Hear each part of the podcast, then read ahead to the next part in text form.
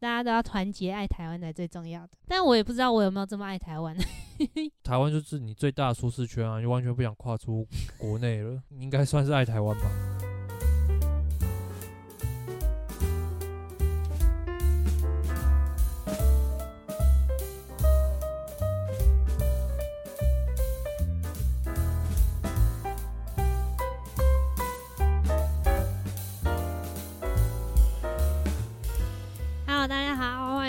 基玛利亚在我是马可，我们是马吉卡波。好，我们今天主要会跟大家分享两个主题，一个是总统大学心得，第二个是买车租车心得。哎、欸，应该说租车心得啦，去年一整年租车下来的一个分享。两个完全不搭嘎的主题。我想说就是近近那个什么近况，有点像近况的一个讨论嘛。哦。在开始讨论之前，要跟大家做一个小小的公告。公告什么？就是就是我要违停跟我的 YouTube 啊。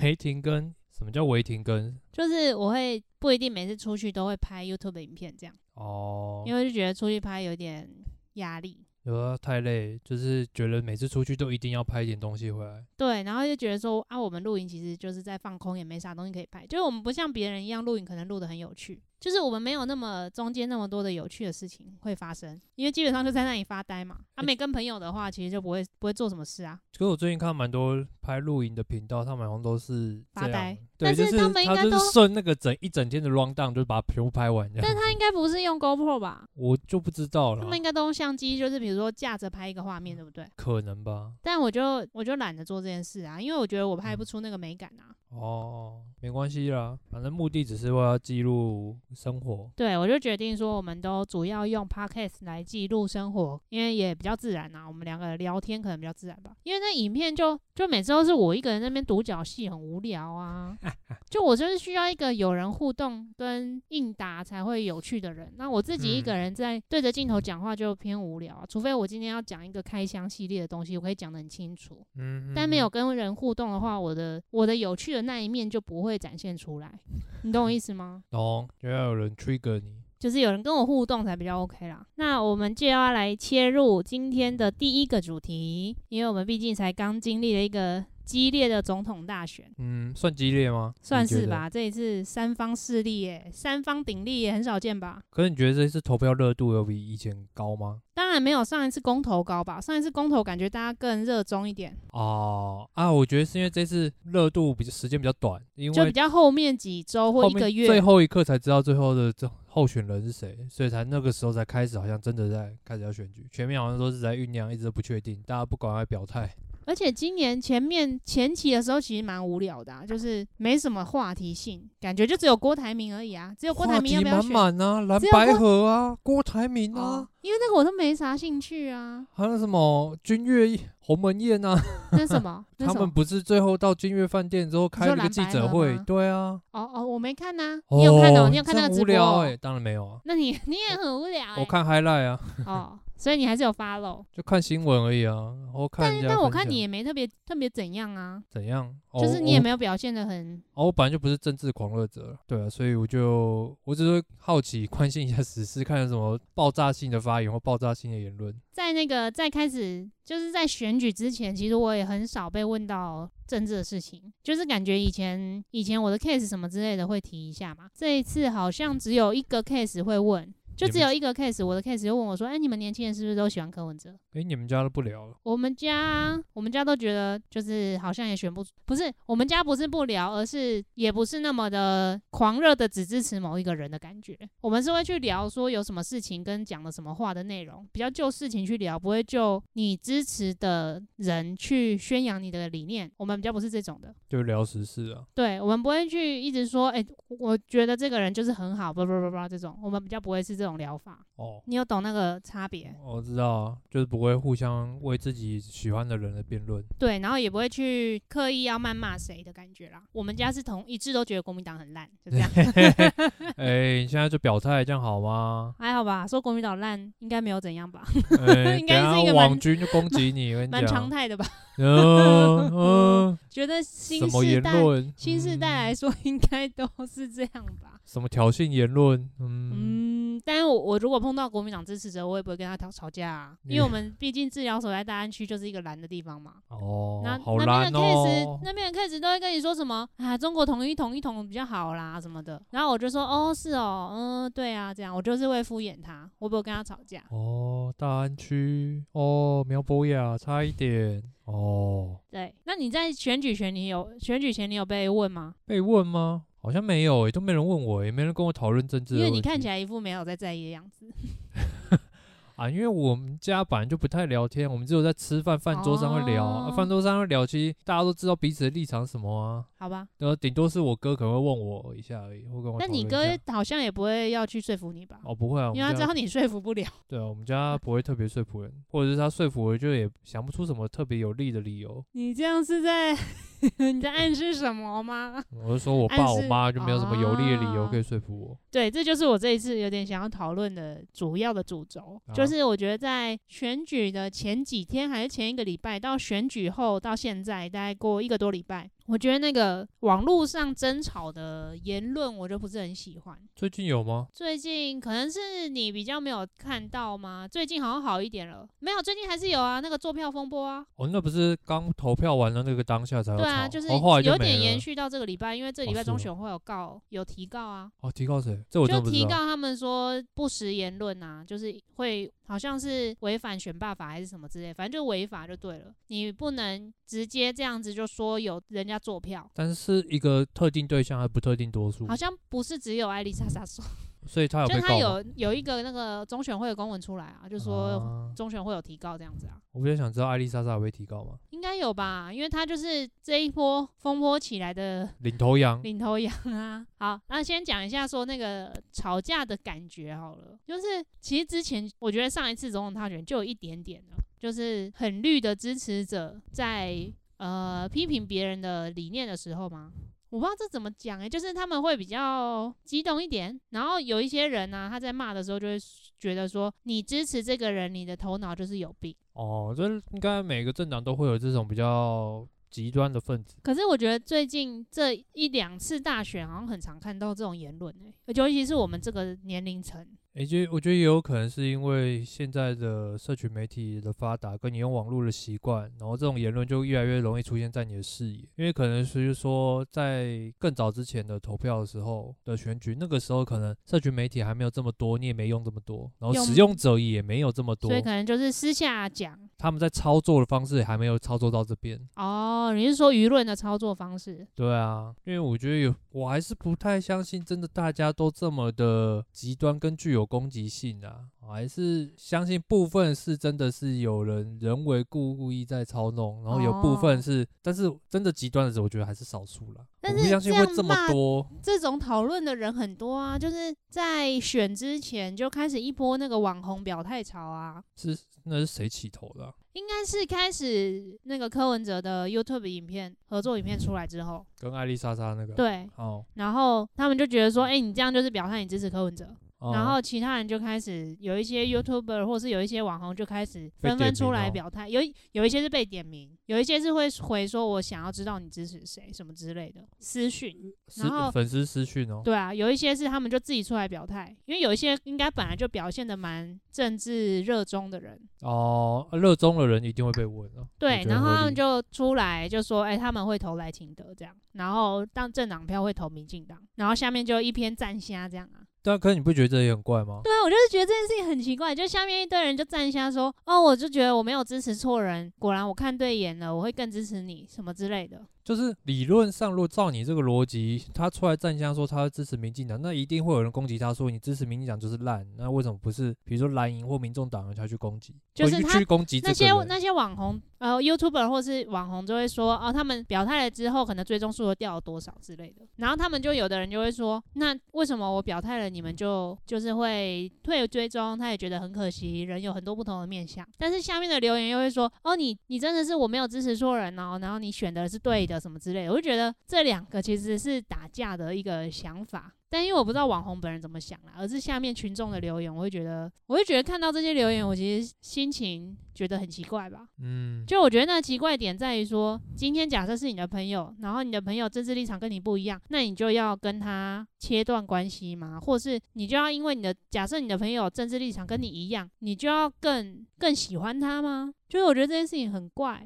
哦。他这个人好不好，跟他政治立场没有关系。对，政治立场只是构成他这个人的一部分而已。因为他可能就是因为某些原因，所以他支持这个人嘛。那一定也不会是一个很单一的状况导致于他这样。可能他成长的背景啊，或者是他面临到的问题，或是他想要解决他自己的困难是在哪里，然后他就会选择去支持某一个特定的候选人嘛。但是你支持了某个政党或某个候选人，也有部分代表你的价值观啊。就是你对于比如说台湾的国防外交。的价值观，你对于民生经济的一些价值观跟想法跟现况，对，但我觉得有一些时候是每一个人对于资讯的判读能力不一样，他可能也觉得他支持了这个候选人，他也是想要，比如说台湾主权啊，然后国防啊之类的啊，但他可能没有去去辨识说这个候选人到底他的核心价值是什么，而去做这个选择，你懂我意思吗？核心价值就是这三个候选人真的有在这方面落差那么大吗？就是国防主权之类的。这一次三个人其实都很明确表态，就是要台湾要保有主权，那只是不要保留现在现有的民主，没有，但是也没有人敢喊要台独。那不是一样吗？对，所以就这方面的话，其实三个人就定调是一样的啊。所以那，为什么会说我支持了另外一个就是候选人，我就是会要丢掉台湾的国土什么之类的？你就是不爱台湾这块土地？嗯，我觉得这个言论在这一次好像比较不会是因为某一个不会特别拿出来炒，因为大家的其实，但下面还是会有人说什么？哦你支持他，就是你支持卖台行为啊！哦，卖台行为哦，就是我看到就会很多人就写说什么，怎么我觉得怎么你这样没有很爱台湾，就是为什么要支持这种会卖台的人？那也有可能是那个政党的包袱，会不会？就不知道啊。然后我就想说，有真的台湾人有这么想卖台吗？就是跟你支持的人不一样的人，他他就是想卖台吗？嗯。但我觉得啦，就是现在自己体感，自己体感就是目前台湾主流民意就是保有现在的民主，然后也不也不独立，然后就维持现状。对啊，因为你独立的话，可能引发的问题是很麻烦嘛。对啊，不独不统，然后维持现状，然后有民主。对，然后就这样，就是维持一个恐怖平衡。对对对对对，感觉大家大部分主流会是这样吧，然后只有比较极端的才会说要统要独，所以我觉得很多人都是。针对，比如说这个人他支持某个政党或某个候选人，然后去做攻击，其实有一点变相是他想要宣泄他对于这个政党的不满，但是他找不到对象。对于现在现状的不满吧，就是你自己对于你生活或是你所不能做到的事情的不满，像是买房这个议题也是啊。这次其实、嗯、其实支持柯文哲的很多人都是觉得说，我支持柯文哲，我才有办法买房。这也不可能啊！对，我跟你讲这个，这个我就要分享一个故事。就我有个个个案跟我说的，他说他投柯文哲，然后呢，他说如果有哪一个候选人愿意公开的说他会让台湾的房价回到二十年前，那我就投他。那就 那你就永远都废票啊！然后不是，我就想说这个论述一定很多人会就是没没有了解过房地产资讯跟经济状况的人。他会买票，就他会买单啊，不是买票，他会买单。如果有一个人真的这样讲，他会买单。对啊，你不能用现在的钱 跟以前的钱比啊。一个是通货膨胀，你不能忽略啊。啊第二个是你房价如果倒退到二十年的话，台湾可能经济就垮了。对啊，你如果真的倒退二十年，二十年前，我不知道多少，可能一瓶一千万以内吧，一千万以内可以买超多的。五百万以内就超多房了吧？我说假设假设三重的话，可能三重那时候一瓶可能不到十，会不会十万而已啊？可能超过了，可能二十，好不好？给你算二三十。好，砍半呐，算砍半好了，好不好？算二十，对啊。五百万以内有很多房子可以买，但就就是考虑的太单一了，你知道吗？这想法。对啊，就是房价不可能是因为单纯的一个因素就影响。所以很多人就是有这样子的寄望在于每个候选人身上。而且如果你真的要这样的话，其实你不适合在一个比较资本主义的民主国家里面。对。基本上，如果是自由市场的话，那它就是市场决定价格嘛，啊，大家都想要，那价格就会炒高啊。对。啊，那你就是要想办法鼓吹大家不要去做这种投资，不要把房子当投资。啊，另外一种就是，OK，那政府就是最大房东，就所有释出大量的，嗯，新加坡不是就这样吗？就是他会保证每个人都有房子，但是那个房子好像不知道是地上权还是还是政府所有的之类的，他卖给你那个使用年限还是怎样？因为我看刚好前几天有看到一个，就是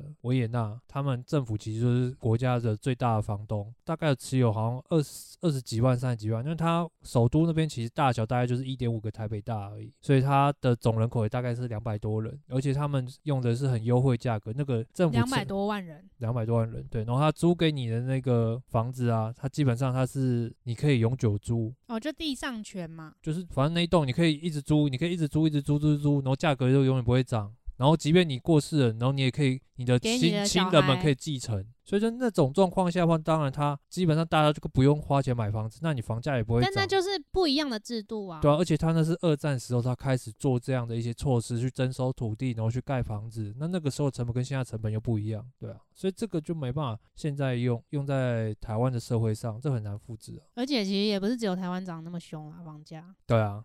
没有，我就觉得说这个很有趣啊，就是我实际听到的那个想法，让我觉得非常的惊讶。而且他年纪比我大十岁左右。他要买房子吗？他没有买房子。他说他们家一直在台北都是租房子，但也就租到现在了。从小就租到现在，然后有买房子，但都不是买台北市，因为他们家其实是有财力的。那就好，那为什么他要问号？对。他都可以，他们家都可以买不止一间房子的话，那他为什么会需要有说要倒回二十年前？想要买他现在租房子住的地方啊？那他把其他地方卖掉，凑一凑，买现在住的地方。反正就是就是很多这种逻辑误区吗？矛盾之处，就是大家在看事情的时候，可能不能那么片面吧。就是单纯发泄他的愤怒。对啊，我觉得这次感触最深应该就是表态这件事吧。然后我也很不喜欢说，就是就像有些人可能就会跟你说什么，你就是三票都要投给民进党。哦，这件事情我也觉得我不买，我没有买单这件事。对啊，为什么？你说为什么我不买单吗？不知道，我说为什么一定要？对啊，我说为什么一定要三票都要投民进党啊？他们这是有一个那个有一个哪来的？有一个 slogan 不是说什么三票民进党台湾才会怎样子之类的？哦，超多人就在讲这件事啊，就是要总统要选赖清德嘛，然后你立委你就要选那一区的民进党的嘛，然后政党票你就要投给民进党。但我觉得这个就是一个。呃，然后他们就是宣传手法他就要宣传说要让民进党国会过半，这合理啊，就是每个政党都要。他一定想要国会过半。对啊，然后他一定要想一个宣传 slogan，让人家人物记住，然后会去做这样的事情。对，但是大家就真的就是会这样子去宣传给身边的人。呃，我觉得比较热衷或者是比较铁粉支持的。对啊，铁粉就会了。毕竟你也有被说为什么政党票不投给民进党？哦，对啊，身边也是有铁粉 对啊，啊，可是我就……那你那时候怎么回答他？因为我们两个都不是政党票投给民进党人，我们这样会不会被骂啊？这一集出来之后，那很好啊，顺便创造创造一下流量。没事啊，反正我们今天的人数很少，我们就可以自由的发挥。反正我们就有表达我们的政治想法的自由。对啊，我政党票投时代力量，然后我也投时代力量，我，我弟也投时代力量，我把。拱出来，他仓粉。然后我弟没，有，他已经不不支持黄国昌，他觉得黄国昌为了选举去加入民众党，可耻。好哦，我不投民进党的原因是因为我希望说，哦，我不希望说，就是民进党做了什么事情都好像都一定是对的，就等于是说他。总统是他的人，然后国会也是他的人，所以他要做什么事情，行政端都是他的人，因为行政院会是他指派的那个。啊。对啊，所以他做什么事都可以轻易的通过，然后轻易的做决策，也不能说这个政党里面所有人都一定是好的，一定会有一些可能不是这么好或这么优秀的人，然后做了一些错误的决策，或者优秀的人他有可能做错决策。对啊。那这个时候我就希望说有其他的政党的人来去做监督他，或者是制衡吧。对啊。这件事情就让我想到我们物理治疗师修法。嗯，我们之前修法的时候，因为他也是要有立委不知道过半还是怎样才能修法嘛。然后我记得那时候我们那个修法的平台就有说感谢哪些立委啊的支持跟帮忙。然后我就发现那些立委其实有蓝也有绿啊，一定都有啊。所以你没办法用说他是某一个党派，他就一定是好或不好的人。他也有可能很愿意去协助你做一些法案的推广、推行或者是修改。所以这件事情就我会觉得国会过半 不是一个可以说服我的点。就是当然，你如果国会没过半，你推的你总统推的政策就很难执行，就就是可能会卡比较久。就对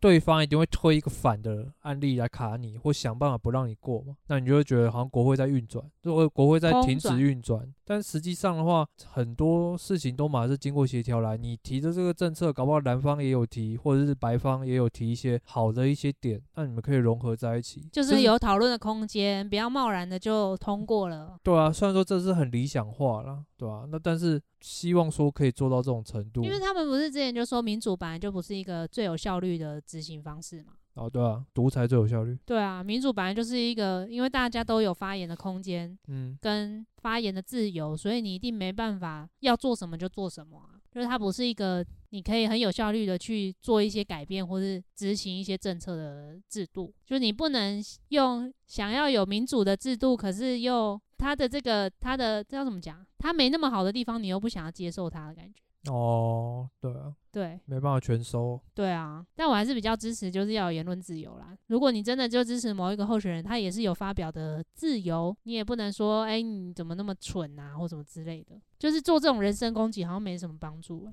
如果你今天想要说服他的话，你做人身攻击，他也会听你的话啊。嗯，就是我今天因为你支持，好，假设你支持侯友谊，我就骂说你这笨蛋，你怎么不会看人啊什么的，嗯、那你不就会被骂，就觉得那我一定要更支持我这个候选人。对啊，就是你没有实际上做到你要改变他立场的效果。对，我觉得如果你想要去跟他了解的话，你应该是用理解的角度去问他为什么你会支持这个候选人，然后你跟他去聊一下到底他的想法是什么，才比较有机会吧。有比较理性的，对啊，或者是有时候我们在跟人家沟通的时候，也不能完全都是理性的那一面在沟通，你也可以用你的感性的那一个部分去同理他做出这个决定的原因，有时候可能是带有一些情绪的想法的嘛，嗯嗯，就你可能是因为一些你的经验或是你的一些不满的这种情绪，所以你决定要投给这个人啊，那我们也是可以从这个地方去。同理他一下，然后了解一下他的困境啊，或他的难处之类的，觉得这样好像会比较可以互相包容跟互相理解吧。对啊，这样比较有在沟通的感觉啦。对啊，而不是单方面的谩骂。对对，大概我们聊了十五分钟，总统大选，还有你有没有什么啊？我觉得真的那个大家都要团结爱台湾才最重要的，但我也不知道我有没有这么爱台湾。你没有吗？应该有吧？你都不想出国了？对啦，对啊，我只是这个舒适圈有点太舒适啊。对啊，所以你就台湾就是你最大的舒适圈啊，你就完全不想跨出国内了。你应该算是爱台湾吧？哦，如果不爱台湾，那这个地方毁，你的舒适圈也毁了，你应该会受不了。也是。可是我觉得这次选举好像，诶、欸。就是没有大家，没有一方是赢家，但是好像也没有一方是完全全输，就是觉得好像也是一个不错的状况吧。就是真的好像就是三国鼎立这样子，蛮好的啊，我个人觉得，蛮奇妙的啦，就是第一次出现的局面啊，蛮奇妙，民众党竟然这么多人支持。哎，我去看，我有看那个王菊、王志安，就是那个中中国原本央视的采访记者，然后后来被中共驱逐嘛，然后他在日本。然后他他自己的频道，他就有发他来台湾看选举的一些影片。然后他有去每一个政党的竞选总部跟竞选的那叫什么选前之夜的造势活动，他就有去，然后拍出来跟访问支持者。然后其实我看他去柯文哲的那个党部的竞选总部的时候，我就觉得其实那些小朋友支持柯文哲的人，小朋友就很单纯很可爱。是哦，怎么说？就是大概二十出头岁那种，然后就说哦学校放假，所以来当志工。哦，就是他们真的也是很单纯的去接触这个社会，所以你也不会想要去骂他，或是或是觉得他这样子怎么样之类的。但我所以这一个族群一定还是很大的，就是这些人支持柯文哲的就是很多啊。因为我突然想到。好像就是现在这个情况，是有点像是说十年前或十五年前我们在支持民进党的时候？对，我觉得就是这样。然后到时候，所以现在民众党支持者也会觉得说，哦，你们这些支持民进党老黄灯。对，就我们我觉得其实就是啊，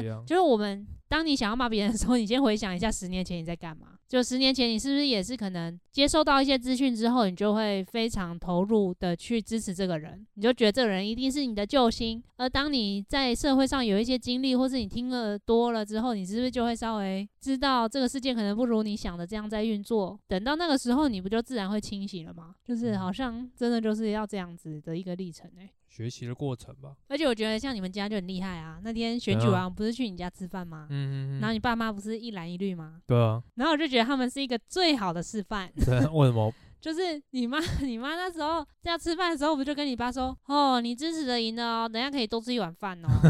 ”就是他们也不会吵啊。我吵吵几年了，还吵，有什么好吵？就是觉得就这样，这样不就就这样子，然后就一起吃个饭，大家还是可以好好的相处啊。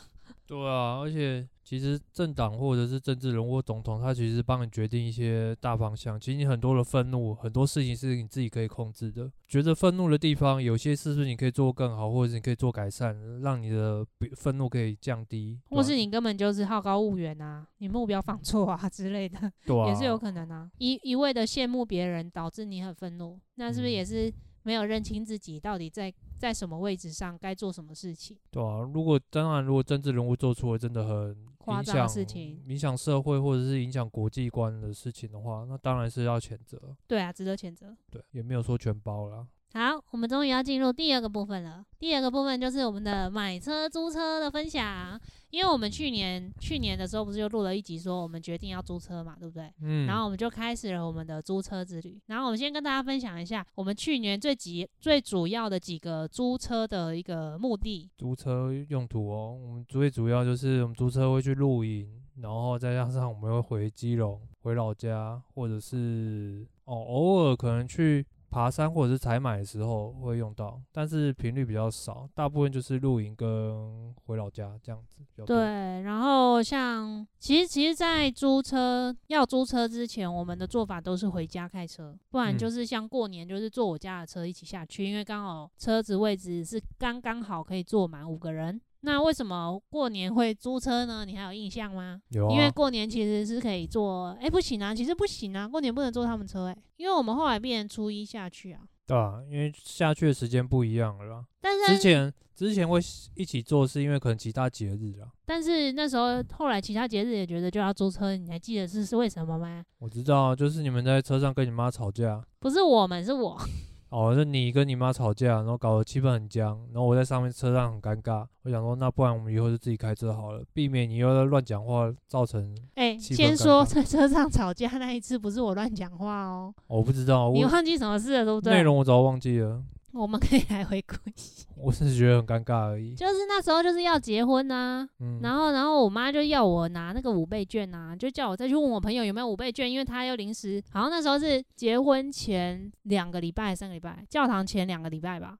然后他就跟我说，他想要多订。一个伴手礼，然后叫我去跟我朋友拿五倍券，然后我就觉得，为什么到这个时候你才要再弄那个婚礼的什么东西呀、啊？都已经剩不到一个月了，你现在要跟我去又要再弄这些事情？因为其实在，在呃我们之前订喜饼的时候就已经跟我朋友拿过五倍券了。哦，对，那时候因为五倍券有优惠嘛，所以就跟朋友拿了一堆五倍券。然后我那时候觉得，为什么那么近的事情又要又要叫我去做了？然后我就直接回他说，哦，很麻烦呢，不要啦。然后他就爆炸。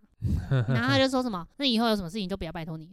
然后我就觉得很莫名其妙，我就不想啊。然后我弟在旁边帮腔，我弟就说什么，到底有多麻烦，麻烦在哪？然后我就整个爆炸。你后来讲什么吗？好像没有。我后来没有讲什么，我就哭啦。哦，你就没讲话？对，哎，不，那一次你有在车上吗？这个吵架你好像不在车上，哎。我记得好像别的事情哎、欸、啊，那这个是我哭着回来。哦，雷哦，又错字、啊、造谣造谣哦，记忆错字。那我知道了。啊，那上一次你你在车上是 中秋节，我说我妈肚子很大的那一次，我们有一次中秋节回南头，然后在南头吃饭的时候，是在车上讲吗？不是啊，是在南头的时候讲说，妈你肚子好大哦，然后我妈就瞬间变脸。哦，然后然后结果我妈就整整个后面几天就就是阴阳怪气的啊，然后后来在车上她就是一样一直爱理不理的很不爽啊，然后就是气氛就战战兢兢啊。白目，这是我白目吗？是吧？这还不是？我只是开个玩笑也不行。我前面几天想说，哎，关系好像不错，气氛蛮和乐的，然后然后就开个玩笑啊。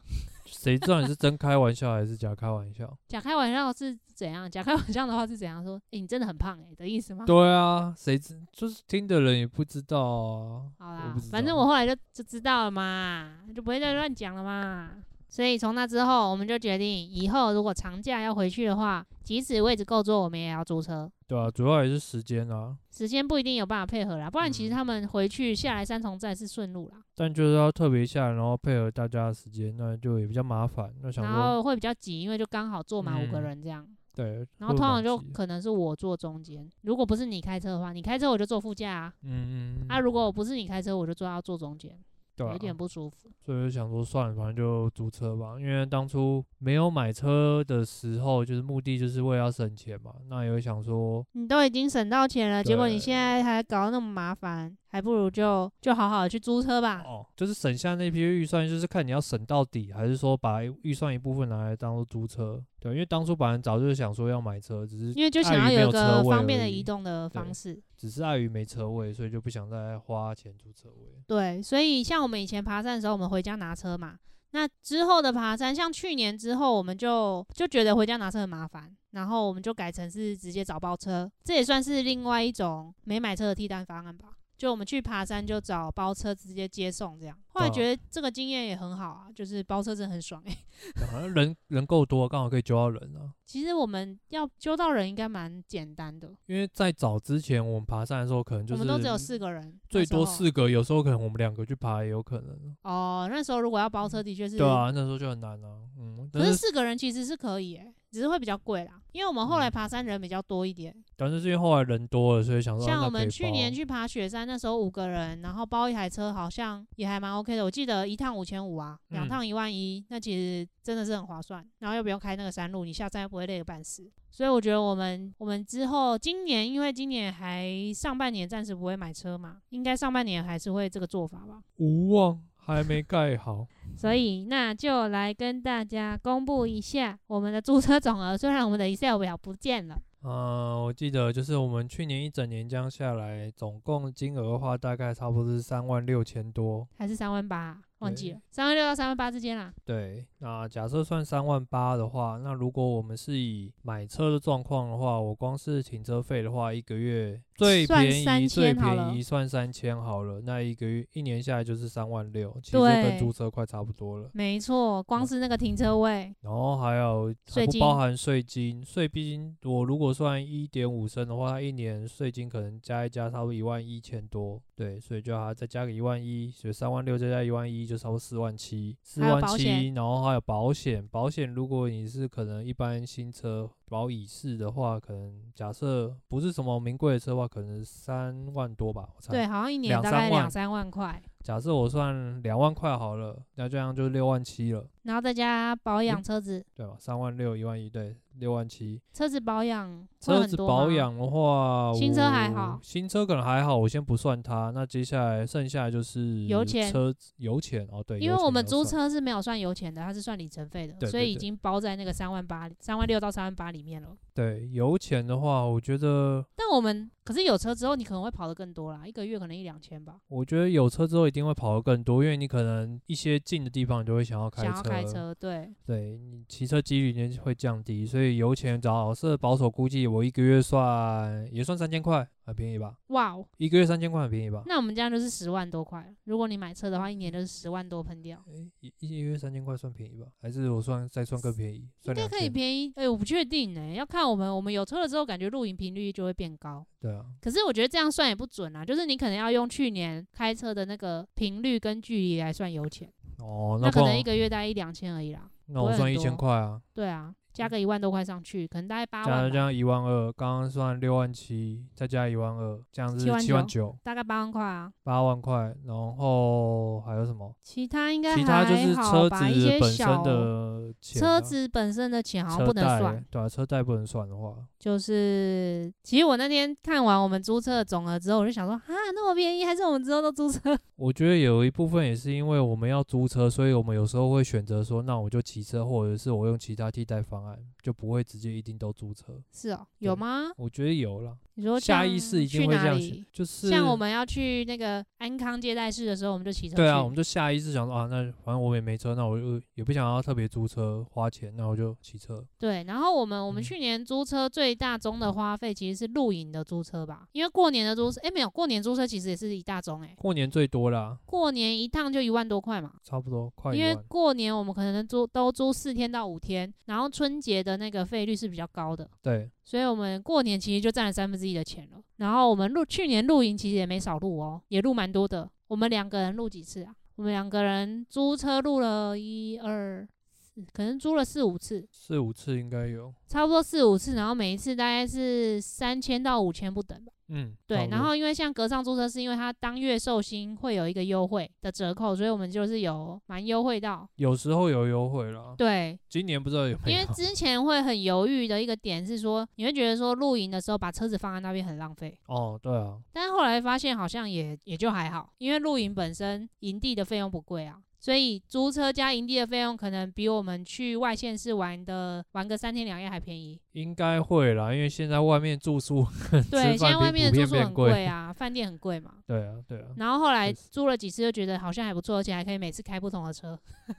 其实我们每次开的车其实大同小异。没有，我们开过 Co-Plus，然后又开过，就是对啊，又开过纳智捷，然后后来又开你上，然后你上开过 T 打，也开过 Kicks 啊。对啊，我是说大同小异，就是差不多，就是那个 level。对啊，就是那个 label 的车啊，你就不会，因为你不会特别去租一个名贵的车，或者是特别租一个修旅车，对啊，我们就修相对便宜的啊。就是大概这几款，但是露营很够用啊。然后加上我们可能有时候去什么，像我们去龙潭喝喜酒，我们就租车去这样。对，其实蛮方便的啦。对啊，没有车位的时候，真是蛮方便的。就是如果你现在你很想买车，可是你真的没车位的话，你真的可以考虑跟我们一样的做法。如果你不是要每天开车的人。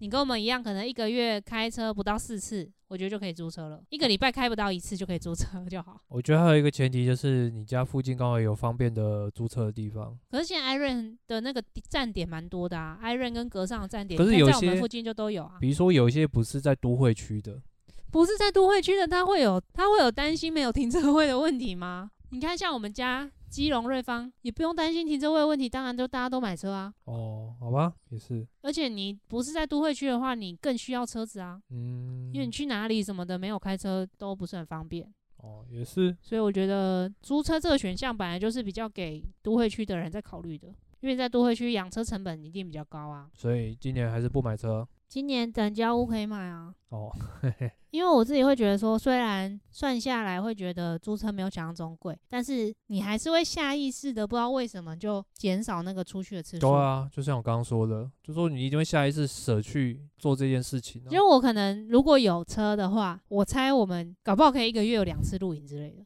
但即便不露营，你也可能会去开车去做 do something 啊，或者是去爬山远一点的。或者是你就出游，就是去一个其他县市的一日游之类的，对，对啊，就会觉得好像比较自由，然后生活品质会变得比较弹性吗？生活品质比较好，比较自由啦，我，我觉得。我觉得比较自由，这样有车之后可能。对生活品质，maybe 也是会有一些影响吧，因为有些事情可能用有车做会比较方便，然后你也不用再特别东奔西跑去牵车还车，或者是嗯。主要就是牵车的点可能不在附近，你就要骑车去拿车，然后再租，然后租了你还的地点又有限制，你就不能直接开回到，比如说我们要回基隆，不能直接开回家。可是其实我那时候就想说，我们如果要直接开回家，我们可以直接租，就两个整天之类的啊。哦，或者是车上你可能有时候有烟味啊，然后整洁部分你可能不一定可以接受啊。我觉得这应该是因为我们两个对于这种个人空间的事情，我们是需要安全感的。比如说像房子或者像车子，你就是想要自己拥有这个东西之后，你会不受他人影响，或是不受其他因素影响。就使用上我会比较没有限制。对，我觉得我们两个可能对于这个比较在意一点。对，就像租房跟买房其实也是一样的概念啊。就是有些人就会觉得说，租房子它可以一直换啊，然后其实算下来的钱可能不会比买房还要贵。但是有些人就是要有一个房子，他才有安全感。嗯，那我们可能就是比较偏向会觉得要有自己的。房子才有安全感的人，所以我觉得这是个性上跟价值观的差别，所以没有说哪一个一定是好或不好啊，只是我们分享一下说，我们也租过车了，那租车的状况是怎么样，跟花费大概是会怎么样。难怪现在租车公司越来越多。而且大家都在做共享租车这件事情啊，就是你等于用手机就可以租还，的确是很方便，我不用管时间的问题。现在网络上其实，呃，不是路上看到共享的汽车的频率也越来越高了，超级多。嗯，像 iRent 的那个车一定也是越来越多啊。对啊，你就看那种哎丑丑的绿色哦，大概就是艾瑞。哎、欸，而且我觉得租艾瑞最烦一个地方就是停车位的问题。它就算同站租还，你都有可能停不进去那个停车场、欸，哎、啊，你可能要在外面排队、欸，这件事情就很烦。像我们家附近就是这样，理论上应该是他会保留艾润的停车位才对，但是但不知道他怎么谈的啦。因为我之前就看到有人，就算月租停车位，你也可能要排队。因为他不是租固定车位的那种租房哦，他就必须要排队，这样很累。他就是那个停车场的有什么空位就停什么空位的那种租法，你就要排队啊，对，就没办法。这样根本就没跟没租一样，就是你的权益会受损，但是因为大台北的停车位又很少。所以有些人就不得不租嘛。那租了之后，想要想要去争取的时候，人家会说：“那你就不要租啊，外下面要其他要租的人多的是啊，你不要租，你那么麻烦。” 之前我就看到那个大叶高岛屋的停车场就发生这个纠纷啊。哦，就是他们原来不是不是固定车位，然后那个车主就去说：“哎，这样他权益受损啊。”然后那停车方就说：“那你可以不要租。”就是我们决定让你不要租之类的，嗯哼哼哼，决定退你的资格，然后后面就是一定马上又有人可以替补的啦。那你停车位那么缺，对啊，就麻烦，还是很想要，就是有自己的交通工具会比较方便。哎、欸，对啊，你看你摩托车也从来不是你自己的、欸，没有，我的所有有自己的交通工具是我可以自由使用就好了。啊、哦，名字不一定要是你的，对啊，不用挂。哎、欸，那我妈想换车，她说那台车要可以给我们啊。但我现在有那台车，对我来讲没有比较方便。因为我们用，就算拿了它要换掉的时候，我们一年的停车花费还是有三万六以上。就是还是不划算，然后还可能车况没有租车的车好。对啊，就是车况没有比较好，然后我要再租一个停车位，而且现在的就是我们现在住的地方，车没办法直接开到楼下。对啊，我觉得这也是一个问题，就是很麻烦。这是我们现在的问题啦。今天晚上刚出门的时候，刚好看到有台车那边卡在那个路口那边，对，巷口那边，跟阿美在那边吵。啊，是哦，叫他移那个旁边吗？就是他在扒，然后他们可能在移，在卡住那边。就是住在小巷子里的坏处，所以就再忍一下了，只能这样。希望今年可以顺利交屋，应该今年可以，只是不知道什么时候啦。今年底前一定可以吧？啊，不要拖到年底了。希望今年十月以前应该可以吧？希望 Q 三呢？哦，Q 三是九月，九月以前。对啊，希望 Q 三投了。我觉得会很快就到那个时候了。干，那就很可怕，那一年又快过完，我又要老一岁了。你不觉得现在时间就是过这么快吗？没办法，你已经要几三六？你今年要三六吗？假赛啦！哦，你 今年三五，今年三五。你真的是很白目，难怪你妈会生气。那我就选你的啊，你双子座最白目。前托。还有没有要补充的部分呢？没有哦。喜欢我们 Podcast，记得到 Apple Podcast、First Story、Spotify 给我们五星好评，或者搜寻金玛丽家哉。我是马可，我是鸡翅，拜拜。拜。